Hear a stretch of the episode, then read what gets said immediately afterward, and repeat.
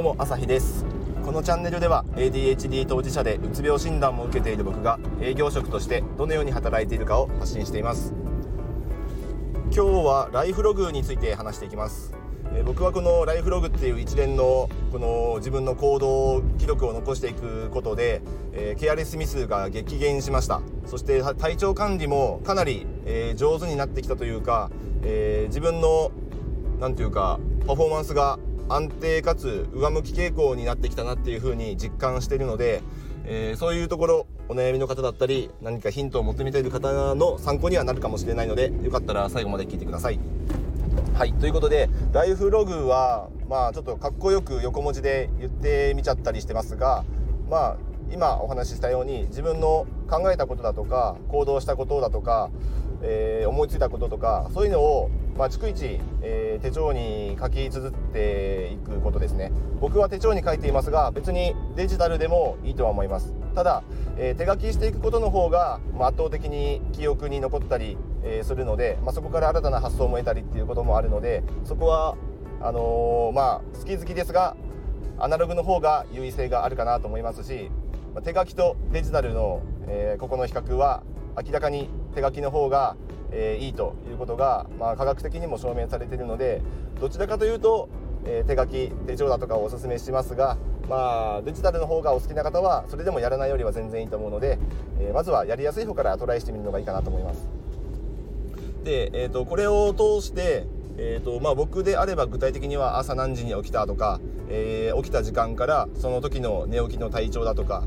あと調子がいいならそのいい理由は何なのかをちょっと考察してみたり悪いならなんでこうなってるのかっていうのをまたそこも振り返ってみたり、えー、いろいろとそこから自己分析をするきっかけを作っています。で僕の中で、えー、特に大事にしていることが、えーと、いろいろ仕事でも、まあ、プライベートでもケアレスミスがかなり多い人間です僕は。まあ、ADHD の方はその傾向あると思いますが特におっちょこちょいというかしょうもないミスを、えー、頻繁にやらかすのが、えー、僕自分自身のこう短所かなと思っています。なので、えー、まあ大なり小なりミスとか失敗っていっぱいありますがそれをもう片っ端から書き込んでいます。そこにやっちまったこと。あとこうすればよかったなっていう反省。で大体そういうのってうん似たような場面がまた来ますよね。仕事であれば大体ルーティンが決まっていて、まあ、僕ら営業職であれば、えー、取引先を訪問してで注文書を書いてで社内に戻ってきて、えそこでちょっとまた事務処理をして、えーとまあ、上司だとか上の人間に、えその書類を出すっていうそういうプロセスって、まあ、ほぼほぼ毎日のようにやるんですがそこで大体僕ら、まあ、僕らというか僕は、えー、抜けや漏れケアレスミスを多発させています。なので、えーと、今日もここを間違ったとかまたお客様のこのこの社内で管理している行動を間違ったとか商品の企画だとか納期を間違っているとかそういうのが、えー、頻繁に僕はありましたので、えー、何月何日、まあ、僕は1日1ページ手帳を使っていて、えーとまあ、その他にミス記録専用ノートも作ってるんですけどそのミス記録専用ノートの方にえー、と何月何日、えー、この注文書のここの部分を間違ったっていうのを記載して、えその下に、え矢印だとか、え別な色のペンを使って改善策を、え書くようにしています、まあ、大体はこうもう一度確認するとかあと疲れている中で確認をしないとか翌朝もう一回確認するすぐ提出はしないだとかっていうことで、え具体的なその改善策に落とし込めることがほとんどだと思うのでそういうのを、え書いていきます。でやっていくと大体同じところでミスするなっていうのが分かってきます自分なりに。注文書のここの部分を大体間違っているとかこの商品書く時この商品だけは規格が違うから気をつけなければいけないとか。まあそんなこんなを大体自分の中でここ間違ってるなまたここ間違ったなあ今回もここ間違ったなっていうのがありますのでそこが自分の中で要注意ポイントだっていうのが気づきます。そうするとえチェックする時にまず最優先、えチェックする項目が、えそこで見えてきますので1から10まで全部同じこう集中力でチェックしていくのではなく自分がミスを犯しやすいポイントポイントでより集中力を高めてチェックするっていうことができるようになってきます。僕はこれを通してだんだんミスが減ってきました。これはちょっと確実に今言えることかなと思います。でまあライフログをつけてるからこそ、えー、これが分かるっていうのがありましてえ、ー、とまあその人なりに、えー、頭の中でなんとなくここまたミスってるなここをまた注意しなきゃなっていうのを考えてやってそれでミスが減っていくっていうケースもあるかもしれませんが実際にミスを、えー、記録していくと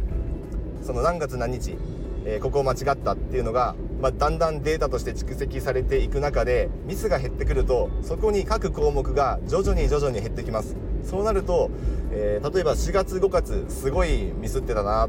と思いきや6月からだんだんミスが減ってきた。7月になったら、えー、週に1回ぐらいしか間違わなくなった。っていうような感じで目視でえー、ちゃんと自分の中で本当に減ってるっていうのを自分が書いたデータから振り返ることができるのでこれはかなり自信になります。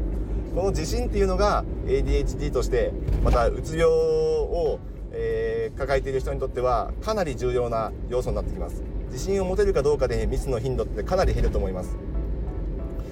10回に1回ミスする人が、えーと、5回に1回とかになってしまうとこれはだんだんあのうつの傾向が強くなっていくと思うんですが ADHD だと特にですねこれが、えーと確実に目で確認できる状態で減っていくと自信を持てるのでまた10回に1回に戻ったとか20回に1回になったっていうのが確認できればできるほど自信になります。っていうかそもそも20回に1回とか30回に1回であればそれもはや ADHD の、えー、不注意ではなく普通に一般的な人のミスの程度と変わんないんじゃないのっていうぐらいそこまで来ればもう上出来だと思うんで、まあ、そこまで目指さなくてももちろんいいですが今の段階で、え、過去の自分と比べてミスが減らせるっていうところここはかなり希望を持ってライフログを作っていくというかつけていくと、えー、かなり自分自身で客観的にそこをチェックできるので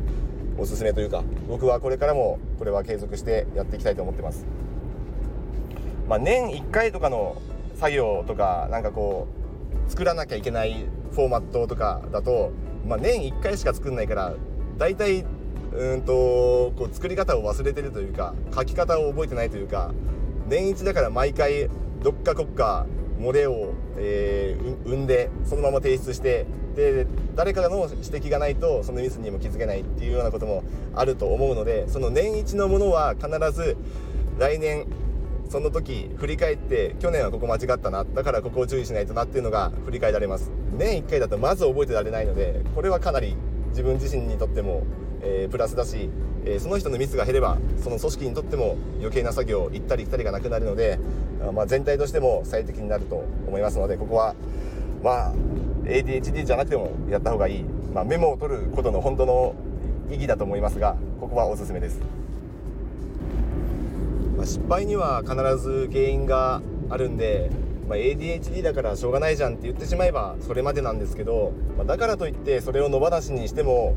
いいとはならないって僕は思っているんです。だから少しでも、えー、ミスを減らして、えー、周りへのこう迷惑をかける頻度程度を減らしていく。でその上で、えー、自分が得意なことに集中してそっちではより大きく貢献できる。これが理想的な ADHD の生き方じゃないかなっていうふうに思います、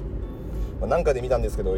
えー、と失敗だとか、えーと、敗因に、え、は、え、原因が必然であって、え、成功には偶然もあるみたいな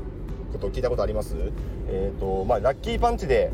うまくいくこととか成功することはあっても失敗って偶然はなくて大体失敗には必然的な原因があるっていうふうに考えてそうです。だから失敗した時は必ず何か自分に落ち度があると思って振り返るべきだし成功した時はそれはたまたま偶然成功したのかそれかもしくは何か要因があって成功したのかここをきちんと掘り下げて自分なりに分析してそういうのをライフログにつけていくと自分の成功確率を高められる、えそういう行動が取れると思いますので、えー、ぜひライフログやってみてください。ということで、えー、今日はライフログのテーマ、えー、手帳の、えー、各ポイントなんかをお話ししてみました、えこんな感じで ADHD がどういうふうに、え生きているか僕が普段どういうことに意識して注意して、え考えてやってるかをお話ししてますのでよかったらまた聞いてください。フォローいいねコメントいただけると、え励みになるので嬉しいです。よろしくお願いします。ではまた。